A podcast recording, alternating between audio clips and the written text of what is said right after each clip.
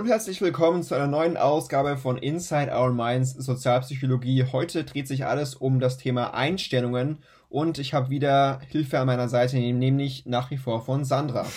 Hallo allerseits. Hi Sandra, Einstellungen, nicht nur Einstellungen, aber auch Komponenten, Stärken und Funktionen von Einstellungen. Ich würde sagen, wir beginnen gleich wieder mit natürlich einer Begriffsbestimmung, wie es an dem Punkt immer so ist, mhm. dass wir uns erstmal so dem, dem Grundlegenden zuwenden. Äh, genau, also Einstellung einer Person zu einem Objekt ist unter anderem so das, äh, was Relevantes und Interessantes für uns. Die subjektive Bewertung dieses Objekts. Ähm, Einstellungsobjekte, das sind nicht soziale oder soziale Stimuli, also zum Beispiel Produkte, Personen. Das können aber auch Verhaltensweisen sein, zum Beispiel Rauchen, soziales Engagement und so weiter auch Symbole, zum Beispiel Flaggen, Embleme und so weiter oder dann auch Begriffssysteme, Islam, äh, Kommunismus und so weiter. Mhm. Zu all diesen Dingen kann man halt verschiedene Einstellungen auch haben. Jetzt ist natürlich die relevante Frage für uns immer, naja, wie kann man solche Einstellungen charakterisieren? Das ist anhand von zwei Dimensionen möglich. Zu einen die Valenz im Sinne von positiv oder negativ, also hat man eine negative oder eine positive Einstellung und dann noch anhand der Stärke. Das kann man dann unter anderem daran beobachten, wie schnell ähm, ein Objekt, ein Einstellungsobjekt eine Reaktion auslöst. Die Überzeugung, vielleicht das noch kurz zur Einordnung, das muss mhm. man ein bisschen abgrenzen, der Begriff der Überzeugung. Das bezieht sich nämlich auf Informationen, auf Wissen oder auf Kognitionen, die die Person mit dem Einstellungsobjekt verbindet. Man kann also eine Reihe von Überzeugungen haben zu einem Einstellungsobjekt und das trägt dann wiederum zu einer positiven oder negativen Einstellung gegenüber dem Objekt bei. Also Überzeugung so ein bisschen eine Komponente von einer Einstellung vielleicht, weil je nach Überzeugung das halt auch wieder zu einer Einstellung beitragen kann. Mhm. Das vielleicht nur mal kurz so zur Einordnung und zum Grundlegenden. Jetzt magst du uns vielleicht ein bisschen was zu Einstellungskomponenten und zur Struktur erzählen. Ja, genau. Also natürlich lässt sich das Thema Einstellungen auch anhand verschiedener Komponenten auseinanderdividieren. Einmal kognitiv, einmal affektiv und einmal verhaltensbezogen. Und diese Komponenten beruhen halt eben auf entsprechenden Erfahrungen im Umgang mit dem Einstellungsobjekt. Also das Ausmaß variiert dann auch je nach Person und Einstellung. Zum Thema kognitive Einstellungskomponente, das ist erstmal diese Überzeugung, die eine Person über das Einstellungsobjekt hat. Also zum Beispiel eben dann diese Kenntnis über die negativen oder positiven Eigenschaften. Da gibt es wieder das Thema Erwartungsmalwertmodell oder Theorie von Fischbein und Eisen. auch ein geiler Name, oder? Mhm. Und das, das dürfte uns, glaube ich, auch aus M1 bekannt sein oder zumindest aus 3a oder so. Ja. Das ist eben so, dass dann diese Einstellung gegenüber Objekten sich mathematisch als Summe von Erwartungsmalwertprodukten modellieren lässt. Da gibt es äh, so eine Gleichung. Die Einstellung resultiert dann eben aus der Addition von den verschiedenen Überzeugungen über das Objekt und dann auch der jeweiligen Bewertung und der Wahrscheinlichkeit, mit der man annimmt, dass das Merkmal das eben jeweilig, jeweilig besitzt. Und genau, die, die Formel könnt ihr euch nochmal anschauen, sollten wir aber eigentlich schon alle kennen. Dann die affektive Einstellungskomponente, also das ist dann eben die jeweiligen Gefühle oder Emotionen, die die Personen mit, den, mit dem Einstellungsobjekt assoziieren. Und das ist natürlich auch eine wichtige, also spielt eine wichtige Rolle für die Herausbildung einer, einer Einstellung. Also bei, bei positiven Affekten ist die Wahrscheinlichkeit, eine positive Einstellung herauszubilden, höher und andersrum auch bei negativen Affekten ist es so, dass man auch wahrscheinlich eine negative Einstellung herausbildet. Das hatten wir gleich auch schon mal irgendwie Thema Stimmungen, dass das einen großen Einfluss haben kann auf vieles. Und mh, mm, genau. Dann, Affekte können natürlich dann auch die Valenz einer Einstellung beeinflussen, also wenn sie ursprünglich gar nicht durch das Objekt ausgelöst wurden und da ist dann auch wieder das Thema klassische Konditionierung wichtig. Das, das glaube ich, brauche ich nicht nochmal erklären, wie das abläuft. Wichtig ist halt nur zu, zu wissen hierbei, dass das Prinzip die Einstellung sogar beeinflussen kann, wenn der unkonditionierte Stimulus unterhalb der Wahrnehmungsschwelle in Verbindung mit diesem konditionierten Stimulus dann präsentiert wird. Genau. Und dann noch der Mere Exposure Effekt. Den haben wir auch schon letztes Mal gehabt irgendwo, glaube ich. Oder da ging es mhm. ja letztes Mal darum, dass je öfter man eine Person sieht, desto, desto mehr mag man sie, glaube ich, irgendwie bei Beziehungen oder so, Podcast 5. Das ist einfach das Phänomen, dass man allein durch diese mehrfache Darbietung eines neutralen Reizes eine positive Einstellung gegenüber diesem äh, erzeugt wird. Und das ist halt eben wegen dieser resultierenden Vertrautheit. Und das ist dann dieser Hinweisreiz, dass man dem eben positiv gegenübersteht, weil sonst hätte man sich, hätte man dieses Objekt ja längst gemieden lässt sich ja eben dann auch auf Menschen übertragen, wie wir schon mal hatten. Genau, vielleicht kannst du noch was zu der letzten Kategorie der Einstellungskomponenten sagen. Genau, das ist nämlich die konative oder auch verhaltensbezogene Einstellungskomponente. Das bezieht sich auf die Informationen bezüglich des Objekts, bezüglich des äh, Einstellungsobjekts, die dann auch aus dem eigenen Verhalten im Umgang mit diesem Objekt abgeleitet werden kann Ihr werdet euch vielleicht erinnern, da klingelt es ein bisschen, weil wir das auch schon in der letzten Folge hatten mit der Selbstwahrnehmungs Selbstwahrnehmungstheorie. Ähm, wenn es noch keine feste Einstellung gegenüber einem Objekt gibt, dann wird das eigene Verhalten als Informationsquelle herangezogen. Das ist ja eine zentrale Annahme der, der Selbstwahrnehmungstheorie. War das in der letzten Folge oder in der vorletzten? Ich weiß es nicht. Ich bin, bin gerade verwirrt. Aber ist auch egal, ihr werdet es noch kennen. Selbstwahrnehmungstheorie ist ja manchmal so, man weiß noch gar nicht, wie man sich in irgendeiner Situation verhält. Ähm, und deshalb schließt man dann quasi von seinem Verhalten auch auf die Einstellung. Deshalb verhaltensbezogene Einstellungskomponente macht dann auch durchaus Sinn. Noch ein Wort zur Einstellungsstruktur, auch das kann man unterscheiden und äh, definieren. Es gibt nämlich unterschiedliche Auffassungen darüber, wie Bewertungen repräsentiert sind, die dann auch auf den entweder kognitiven, affektiven oder letztlich auch konativen Informationen beruhen. Es gibt da zum einen eindimensionale Konzeptionen, aber auch zweidimensionale Konzeptionen. Bei den eindimensionalen ist es so, dass äh, positive und negative Informationen auf einer einzelnen Dimension gespeichert werden. Das heißt sehr positiv bis sehr negativ. Das heißt, äh, die Person hat die Einstellung, die sich dann entweder einem der Pole nähert oder halt dazwischen liegt. Bei den zweidimensionalen Konzeptionen ist es ein bisschen anders. Da gibt es getrennte Dimensionen, also positiv versus negativ.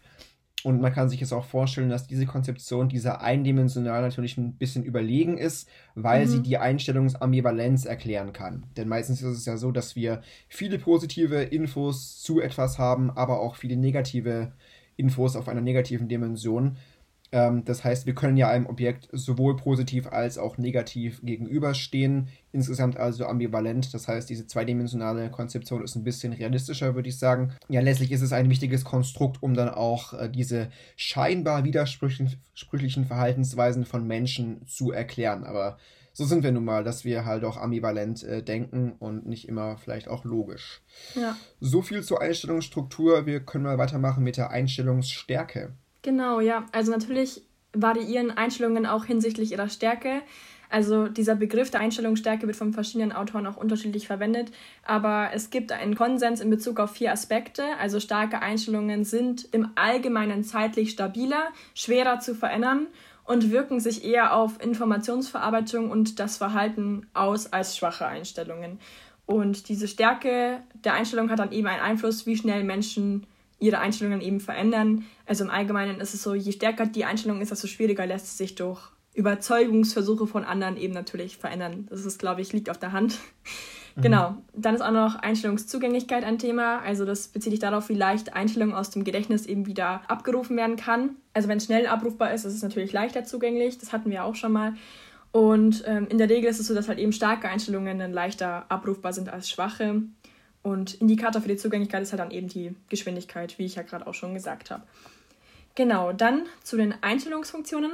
Da gab es eben vier basale psychologische Funktionen von Einstellungen. Einmal instrumentelle Anpassungs- oder utilitaristische Funktion, Ich-Verteidigungsfunktion und Wertausdrucksfunktion und dann auch noch die Wissensfunktion. Ich beginne mal mit der instrumentellen oder halt der erstgenannten Funktion. Also da ist so, dass eben positive Einstellungen sich eben entwickeln gegenüber Objekten, die halt eben die persönlichen Bedürfnisse befriedigen oder zu positiven Konsequenzen eben führen. Und man eben negative Einstellungen entwickelt gegenüber Objekten, die mit Frustration oder negativen Konsequenzen einhergehen. Ich glaube, das ist auch ziemlich leicht verständlich. Und dass diese Valenz der Einstellung dann zu, ein zukünftiger Hinweis für die Verhaltensanpassung ist. Also positiv fördert dann eben Annäherung, negativ natürlich Vermeidung. Bei der Ich-Verteidigungsfunktion ist es so, dass eben Angst und Unsicherheit reduziert wird, die aus inneren unerwünschten Impulsen resultiert und unter anderem durch diese Projektion eigener unerwünschter negativer Attribute auf eben andere Personen zum Beispiel führt das eben zu negativer Einstellung gegenüber dieser Person oder halt auch Gruppen oder was auch immer. Genau. Magst du vielleicht noch was zu den zwei anderen Funktionen sagen? Genau, es gibt noch eine Wertausdrucksfunktion, ist ja auch logisch. Wir haben ja auch Einstellungen, um das irgendwie als Wert dann so nach außen zu veräußern, sage ich mal. Ähm, das ist eine Befriedigung quasi durch Ausdruck zentraler Werte des eigenen Selbst und dadurch ja, findet man seinen Platz in der Welt, dadurch äh, verifiziert man auch sein eigenes Selbst und äh, seinen Platz in der sozialen Welt, indem man eben seine Einstellungen auch als Wert letztlich ausdrückt. Zu guter Letzt dann noch die Wissensfunktion. Ähm, letztlich vereinfachen Einstellungen dann auch die Organisation, die Strukturierung, die Verarbeitung von Infos, auch die Handlungsplanung, indem sie uns eben auch erlauben, neue Ereignisse anhand von schon bestehenden Dimensionen zu interpretieren. Also wir mhm. haben unsere Einstellungen und anhand dieser Einstellungen, anhand dieser Vorinformationen können wir dann auch neue Ereignisse ein bisschen besser einfach bewerten. Das ist also auch noch eine Funktion dieser vier basalen Funktionen von Katz. Genau, ich könnte mal mit dem nächsten weitermachen. Das ist nämlich die Einstellungsmessung. Natürlich auch immer wichtig für die Psychologie, wie man etwas misst. Ich würde mal beginnen mit den expliziten Maßen. Da geht es ja letztlich darum, was man zum Beispiel im Zuge eines Selbstberichtsverfahrens so angibt. Da gibt es eine ganz wichtige Skala, nämlich die Likert-Einstellungsskala, die am, wohl am weitesten verbreitete und äh, ja, sehr beliebte Art zu messen in der Psychologie, ein explizites Messverfahren, was eben dann besteht aus einer Anzahl von Aussagen, also Items, die positive oder negative Überzeugungen oder auch Gefühle ausdrücken. Diese Items hat man nicht irgendwie gewählt, sondern auf der Grundlage von einer systematischen Itemanalyse. Da hat man also statistische Kennwerte auch berücksichtigt und ausgewählt das Ziel dieser Item-Analyse ist es natürlich abzusichern, dass diese Items dann auch ähm, valide und reliabel sind, also valide und reliable Indikatoren der zu messenden Einstellungen. Ähm, es gibt dann auch Urteilsskalen mit mehreren Antwortalternativen, das sind dann mhm. Rating-Skalen. Das heißt, die Versuchspersonen wählen dann einfach immer den Wert, äh, der ihre Zustimmung oder auch Ablehnung am ehesten entspricht. Haben wir ja, denke ich, auch schon alle oft gesehen. Ist jetzt auch ja. nichts wahnsinnig Neues. Hat natürlich auch wieder Nachteile, wie man sich vorstellen kann, weil diese Angaben äh, natürlich auch beeinflusst werden können durch die Motivation zum Beispiel. Man könnte eine soziale Erwünschtheit spüren und dementsprechend die Items halt beantworten. Oder man möchte sich in einem positiven Licht auch darstellen und dementsprechend wirkt sich das natürlich auch auf die ähm, ja, Angabe von Informationen aus. Äh, was natürlich auch noch eine Schwäche ist und ein Nachteil, man hat vielleicht ja vor dieser Messung auch gar keine Einstellung zu irgendeinem Objekt. Also wenn ich jetzt zu, was weiß ich, Apfelkuchenrezepten gefragt werde und ich habe keine Einstellung gegenüber irgendwelchen Rezepten, dann wird es schwierig für mich, ähm, beziehungsweise auch für die Messung. Stichwort Reaktivität, weil der Messvorgang eben auch die Ausprägung des Gemessenen beeinflusst. Ja. Wenn ich also erst durch den Vorgang der Messung auf etwas stoße, und mich dann erst mit dem Thema auseinandersetze, ist das natürlich für die Messung und letztlich auch für die Validität des Ganzen ein bisschen problematisch, würde ich mal behaupten. Ja. Ja. Genau, so viel zu den expliziten Maßen. Vielleicht kannst du uns ein bisschen mehr zu den impliziten Maßen auch verraten. Die expliziten kommen ja auch sehr viel bei diesen ganzen Fragebögen und so, die, die ihr ja alle dann bei den Versuchspersonenstunden und so absolvieren müsst, vor, mhm. würde ich sagen. Also ich glaube, jeder von uns hat schon mal bei so einer Ratingskalen Fragebogen mitgemacht, ja. denke ich. Ich denke auch. Genau. Bei impliziten Maßen, genau, da geht es eben darum, dass man Einstellungen erfasst, ohne die Person direkt um verbale Angabe der Einstellung zu bitten. Also das ist dann eher alles subtiler, sage ich mal. Da gibt es dann auch wieder einen Test, den wir auch schon mal hatten, und zwar den Implicit Association Test. Ich werde den jetzt im Folgenden abkürzen mit IAT. Und da geht es eben, also das ist eine Methode zur Messung individueller Unterschiede in der Stärke mentaler Assoziationen zwischen Einstellungsobjekten und ihren Bewertungen. Und da gibt es dann auch zum Beispiel, also den, ein Beispiel dafür wäre dann eben zur Ermittlung der Einstellung gegenüber ethnischen Kategorien, also Weiße versus Schwarze. Diese, diese Objektdiskriminationsaufgabe, die hatten wir, glaube ich, auch schon mal in M1. Die brauche ich jetzt, glaube ich, nicht nochmal komplett erklären, aber im Endeffekt kam halt dann raus, also es gab halt dann zwei Varianten. Einmal die Variante, dass etwas kongruent mit der Assoziation eben zum Auswählen war oder einmal inkongruent zur Assoziation. Und im Fall 1 war es dann eben schneller, weil es natürlich, wenn es kongruent ist, ist es ja leichter zugänglich und so weiter, dann konnte man schneller reagieren. Das sollte man sich vielleicht zu dem Thema einfach noch merken. Der Rest, äh, den könnt ihr gerne auch nochmal nachlesen, wenn ihr, wenn ihr das nicht mehr wisst. Äh, Kritikpunkte gibt es natürlich auch hierbei. Also natürlich ist die Validität diskutiert und Natürlich sind auch die zugrunde liegenden psychologischen Prozesse nicht hinreichend geklärt und es gibt natürlich auch noch eine geringe Korrelation zwischen expliziten und impliziten Einstellungsmaßen, weil sie halt eben unterschiedliche Konstrukte messen. Und halt eben, weil es halt dann eben einmal implizite und einmal explizite Einstellungen sind. Und explizite Einstellungen sind halt dann in Situationen verhaltenswirksam, mit denen Personen dann eben Zeit haben, um systematisch zu überlegen und implizite dann eher bei Zeitdruck. Genau. Dann noch zum Thema Einstellungen und Verhalten. Methodische Aspekte, also da gab es dann auch von Eisen und Fischbein, waren es die mit der Formel gerade eben? Ich ja, glaube. Kam schon, ja. Genau, da gibt es noch was. Und zwar TAG, das Korrespondenzprinzip. die sagen, dass Maße für Einstellungen und Verhalten müssen sich für zuverlässige Verhaltensvorhersagen im Hinblick auf vier Elemente dann eben entsprechen. Tagged steht dann eben für Target, Action, Context und Time. Target ähm, ist halt dann eben das Zielelement, also auf welches Objekt ist das Verhalten gerichtet. Dann Action ist das Handlungselement, welches Verhalten soll untersucht werden. Context ist das Kontextelement, in welchem Kontext wird das ganze Verhalten dann eben ausgeführt. Time ist das Zeitelement, zu welchem Zeitpunkt soll das Verhalten ausgeführt werden. Und diese Korrespondenz war bei früheren Studien nicht gegeben, weshalb nur eine geringe Korrelation zwischen Erleben und Verhalten gefunden wurde. Genau. Dann gibt es natürlich noch interindividuelle Unterschiede bei dem Thema Einstellungen. Vielleicht magst du da noch was dazu sagen. Genau, weil es halt auch so ist, dass äh, bestimmte Persönlichkeitsfaktoren dann auch die äh, Stärke des Zusammenhangs ähm, ja. ja. ausmachen und, und definieren, determinieren, äh, die, den Zusammenhang eben zwischen den expliziten Einstellungen und dem Verhalten. Äh, jetzt kann mhm. man sich fragen, okay, was ist denn zum Beispiel dafür verantwortlich? Welcher Persönlichkeitsfaktor? Naja, zum Beispiel die Selbstüberwachung, die wir ja auch schon in einer früheren Folge äh, gehört hatten. Da geht es um den Zusammenhang zwischen äh, der oder den Einstellungen und dem Verhalten.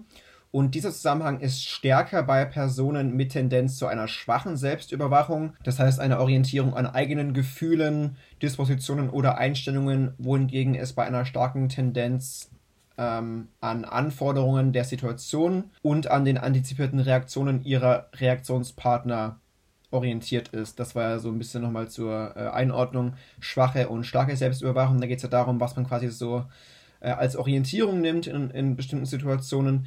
Man hat das dann auch mit einer Studie ein bisschen ähm, belegt und äh, untermauert. Da ging es um das Verhalten von Studierenden.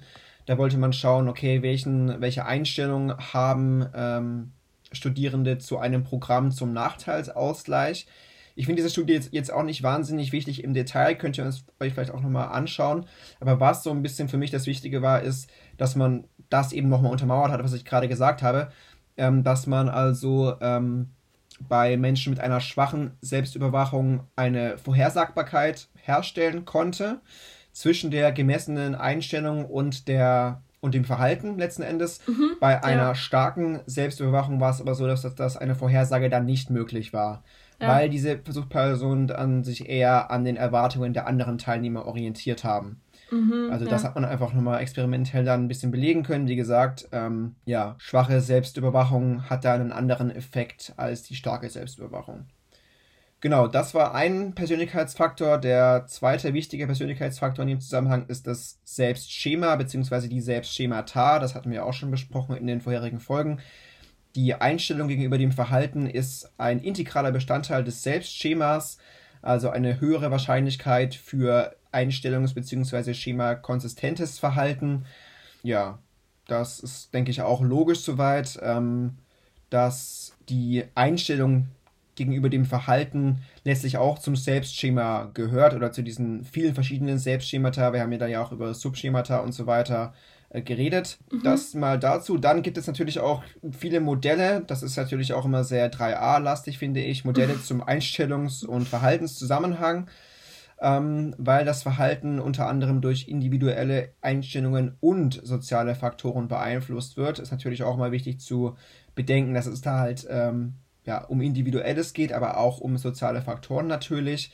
Eine wichtige soziale Einflussgröße ist zum Beispiel die wahrgenommene oder antizipierte Erwartung und Reaktion ja. von anderen Personen und auch die sozialen Normen, die es gibt, die gerade vorherrschen. Da gibt es dann auch verschiedene Theorien. Vielleicht kannst du uns die ein bisschen näher vorstellen. Zum Beispiel gibt es ja die Theorie des überlegten Handelns und dann auch die Theorie des geplanten Verhaltens. Genau, das ist ja dann die Weiterentwicklung mhm. davon. Genau, das sind zwei der am besten empirisch untersuchten Einstellungsverhaltensmodelle. Zuerst einmal zu der ersten Theorie, also zu der Ursprungstheorie, sage ich mal, Theorie des überlegten Handelns.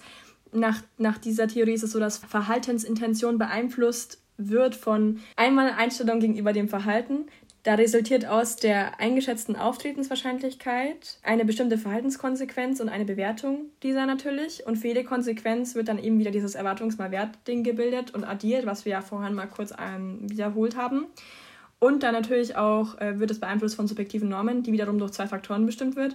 Einmal die wahrgenommene Erwartung signifikanter anderer, das hast du ja eigentlich auch gerade vorhin gesagt. Das ist dieses mit diesem sozialen Einfluss so ein bisschen. Mhm. Und auch die Motivation der Person, diesen Erwartungen zu entsprechen. Und Dann gibt es halt noch die Modellierung der subjektiven Normen, also die subjektive Einschätzung bezüglich beider Komponenten wird dann halt dann multiplikativ verknüpft und aufsummiert. Es gibt natürlich auch wiederum Grenzen bei der Theorie.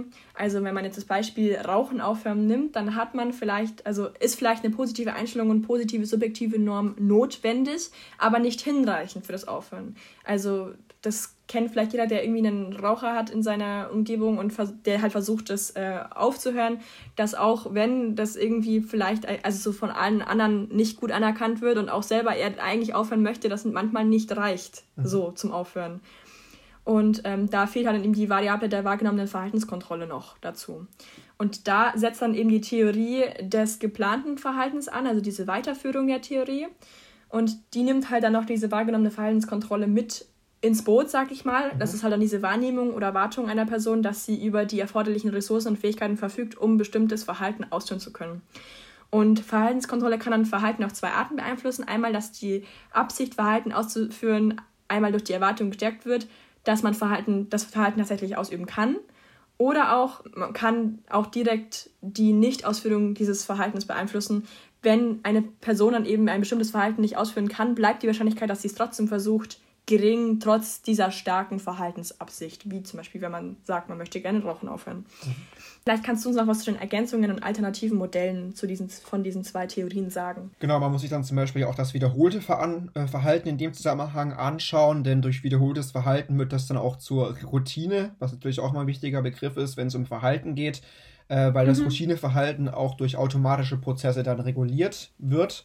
Also grenzt sich dann ein bisschen ab, ist nicht mehr allzu systematisch, kein systematischer Entscheidungsprozess dann mehr gegeben wie in den eben genannten äh, Theorien. Ähm, es haben dann auch verschiedene Autoren vorgeschlagen, dass man Indikatoren von Gewohnheiten auch zur Verhaltensvorhersage heranziehen sollte, weil mhm. oder weil in anderen Studien auch bestätigt haben, dass äh, Verhaltensgewohnheiten bei der Vorhersage von Alltagsroutinen eine sehr große Rolle einnehmen und auch eine größere Rolle spielen als zum Beispiel Einstellungen oder subjektive Normen. Was auch, denke ich, logisch ist. Ich glaube, wir alle wissen ja irgendwie, wie stark oder wie mächtig Gewohnheiten sind. Insofern spielt das dann schon eine große Rolle, aber auch das spontane Verhalten sollte man nicht unterschätzen, denn oft unter äh, entscheiden Menschen ja dann auch relativ spontan für eine Verhaltensalternative, ohne systematisch über die Konsequenzen nachzudenken. Äh, da auch ja. dafür sind diese Theorien für die Vorhersage des Verhaltens ungeeignet, die wir jetzt gehört haben. Trotzdem kann man äh, konstatieren, dass das spontane Verhalten auch wieder von Einstellungen beeinflusst wird. Genau, in dem Zusammenhang, du hast ja gesagt, noch alternative Modelle, gibt es noch das sogenannte Mode-Modell oder auch duales Prozessmodell genannt aus dem Jahr 1990. Mode steht eben für Motivation and Opportunity as Determinants of Behavior. Ähm, das heißt im Prinzip, dass sich Menschen bei spontanen Verhaltensentscheidungen äh, durch situative Reize oder eben durch leicht zugängliche Einstellungen leiten lassen. Also es geht, das ist zentral um diese spontanen Verhaltensentscheidungen. Wenn also die Motivation zur systematischen Planung fehlt, ähm, jetzt ist es ein bisschen komplex, weil dieses Konzept der leicht zugänglichen Einstellungen nicht gleichzusetzen ist mit dem Begriff Einstellung in den Theorien, die wir jetzt schon gehört haben. Also da mhm, muss man ein bisschen ja. unterscheiden. Es geht bei den einen Theorien um chronisch verfügbare, um situativ geprimte Bewertungen, die intuitiv und schnell funktionieren oder eine äh, intuitive und schnelle Orientierung und äh, Handeln auch ermöglichen. Bei den anderen Theorien geht es um bewusste, langsame, präzise Auseinandersetzungen mit der Auftretenswahrscheinlichkeit von Konsequenzen und Bewertungen. Also da muss man ein bisschen aufpassen, weil natürlich die Autoren ja. teilweise das, die verschiedenen Begriffe dann auch anders äh, ja, benutzt und verwendet haben. Untersuchungen haben dann auch gezeigt, dass leicht zugängliche Einstellungen Verhaltensentscheidungen unter Zeitdruck oder auch bei geringer Motivation zur Verarbeitung äh, weitestgehend automatisch regulieren. Und zwar indem sie die Wahrnehmung und Beurteilung beeinflussen und dann auch die Aktivierung von einstellungskonsistenten Verhaltensmustern fördern. Also äh, genau, da ist äh, das Schlagwort, denke ich, Zeitdruck auf jeden Fall und auch geringe Motivation wichtig und finde ich auch nochmal wichtig, dass man das ein bisschen hier ins Boot geholt hat, weil solche Dinge wie ja, Zeitdruck und situative Reize, spontane Entscheidungen ist ja durchaus auch wichtig, wenn es um Einstellungen geht. Ja, wir äh, gehen weiter auf unserem Weg und reden hier über Einstellungen und da muss man sich natürlich auch mal fragen, okay, wie können sich denn Einstellungen auch verändern? Und das ist äh, durch an, durchaus ja möglich und da ist ja der Begriff der Persuasion äh, ziemlich entscheidend und zentral. Mhm. Vielleicht magst du mal anfangen mit der Persuasion. Genau, also es gibt drei Möglichkeiten, die Einstellung von Menschen eben zu verändern. Also erstmal, also ich nenne erstmal die drei, einmal Förderung des direkten Kontakts mit dem Einstellungsobjekt selber, dann einmal die Veränderung einstellungsrelevanter Verhaltensweisen durch positive und negative Verhaltensanreize und dann zu guter Letzt kommunikative Persuasion. Ich beginne mal mit dem ersten, also Förderung des direkten Kontakts mit dem Einstellungsobjekt. Also durch Kontakt können dann eben neue Erfahrungen erworben werden, die im günstigsten Fall dann eine Einstellungsänderung bewirken können. Also zum Beispiel ein strukturierter Kontakt zwischen Mitgliedern verfeindeter Gruppen. Das erinnert mich total an dieses äh, Jugendlager-Experiment von Sheriff. Mhm. Ich weiß nicht wieso. Ich glaube, da ging es auch so um was ähnliches dann, dass er die extra verfeindet hat und dann irgendwie mussten die ja zusammenarbeiten und so, ja, um was genau. zu erreichen. Genau. Dann äh, die Veränderung einstellungsrelevanter Verhaltensweise durch positive und negative Verhaltensanreize. Also infolge der Anreize kommt es dann eben zu einer Verhaltensänderung, was im günstigsten Fall dann zur Anpassung der Einstellung an das Verhalten dann führt. Da sind dann die Stichworte wie Selbstwahrnehmung und Dissonanzreduktion mal wieder wichtig. Und zu guter Letzt kommunikative Persuasion, das ist der Versuch, die Einstellung einer Person durch Kommunikation zu verändern. Und da sind die beiden einflussreichsten Modelle dazu einmal das Modell der Elaborationswahrscheinlichkeit. Wer kennt es nicht? Elaboration Likelihood Model haben wir auch schon mal gehabt. Wird auch dann auch gerne nochmal behandelt, das kannst du vielleicht dann kurz erklären. Mhm. Und einmal auch das heuristisch-systematische Modell der Persuasion, da kommen wir auch gleich nochmal drauf. Genau, dann mal zum äh, Modus der Verarbeitung von persuasiven Argumenten. Ähm, man, also die Einstellungsänderung, über die wir uns jetzt ja unterhalten, die kann auf zwei unterschiedlichen Routen quasi erfolgen. Äh, je nach Route gibt es eine, eine verschiedene Verarbeitungstiefe der thematisch relevanten Argumente. Es gibt also zum einen eine zentrale Route, über die diese Änderung ablaufen kann, aber auch eine periphere Route.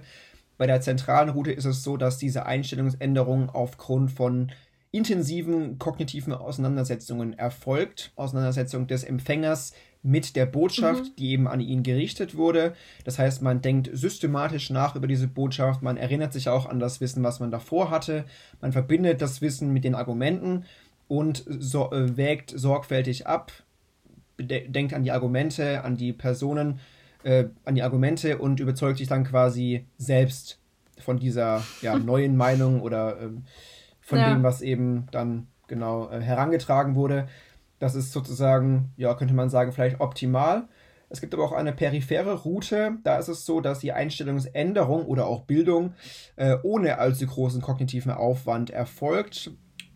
Das heißt, diese Prozesse sind unabhängig von der Qualität der Argumente.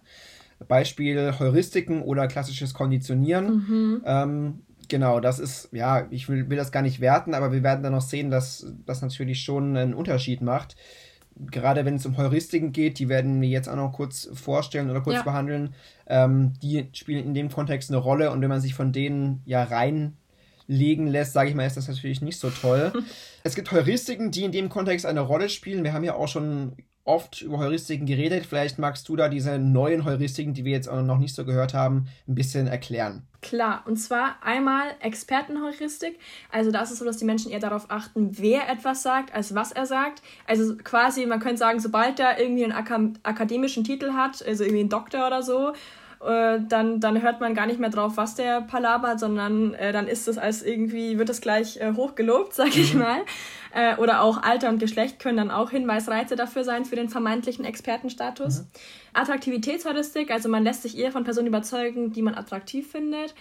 Mm, da ist es halt so, dass man dann eben attraktiveren Personen spontan mehr Zuneigung und Vertrauen entgegenbringt. Also da habe ich auch sofort an den Halo-Effekt denken müssen, mhm. weil wir dann auch wieder so dieses Positive alles andere überstrahlt irgendwie auch alles andere dann auch positiv stimmt irgendwie für, dein, ja. Äh, für deine, die Wirkung auf dich, sage ich mal.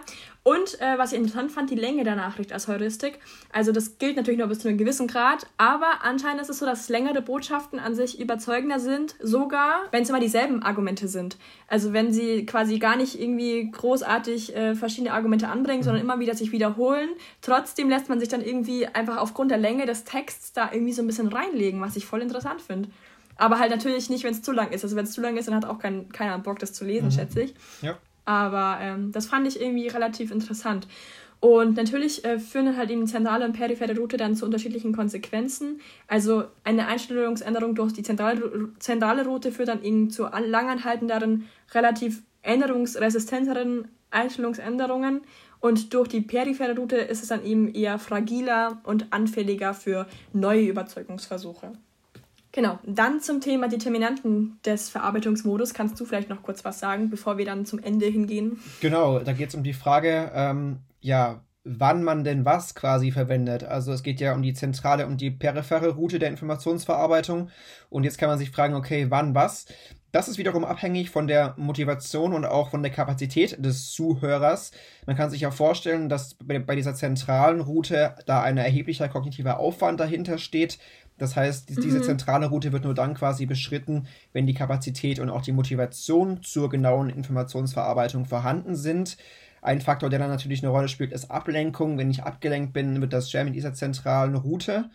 Ähm, das ist also so ein bisschen dann quasi das Perfekte, wenn ich äh, aufmerksam bin und wenn ich äh, die Kapazität habe, dann kann ich diese zentrale Route beschreiten quasi und dann auch dazu beitragen, mhm. dass Einstellungen vielleicht auch langfristiger verändert werden können.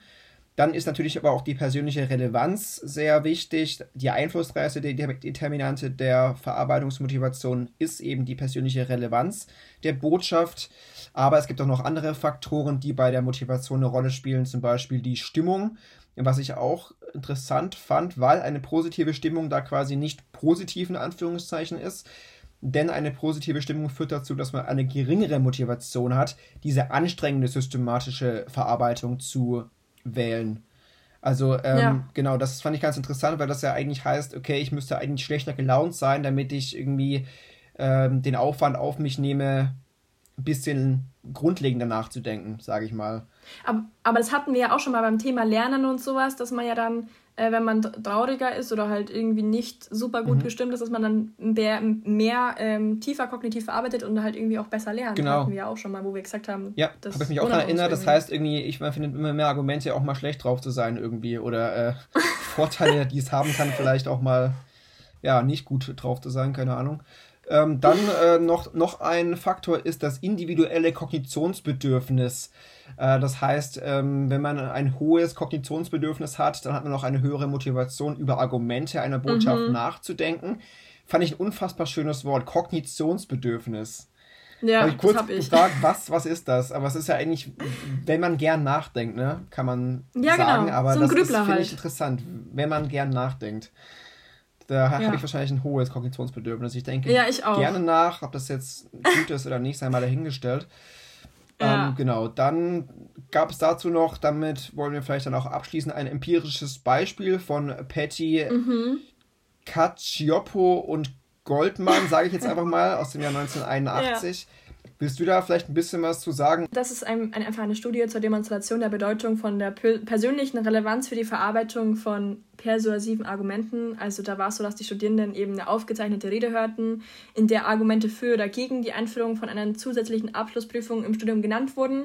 Manipuliert wurde hierbei eben die persönliche Relevanz, also ein, den einen Teil wurde mitgeteilt, dass es quasi für sie selber noch äh, im, im Studium relevant sein wird und für die anderen, dass es erst quasi, wenn sie lang drüber hinaus, außer sie studieren noch zehn Jahre, äh, wichtig, wichtig sein würde. So wie bei dir, Daniel, ja, gell? Nein, Spaß. Ähm und ähm, es gab noch zwei weitere unabhängige Variablen, die manipuliert wurden. Einmal die Qualität der Argumente und einmal die Quelle. Da ist wieder das Thema Heuristik, Expertenstatus gewesen. Mhm.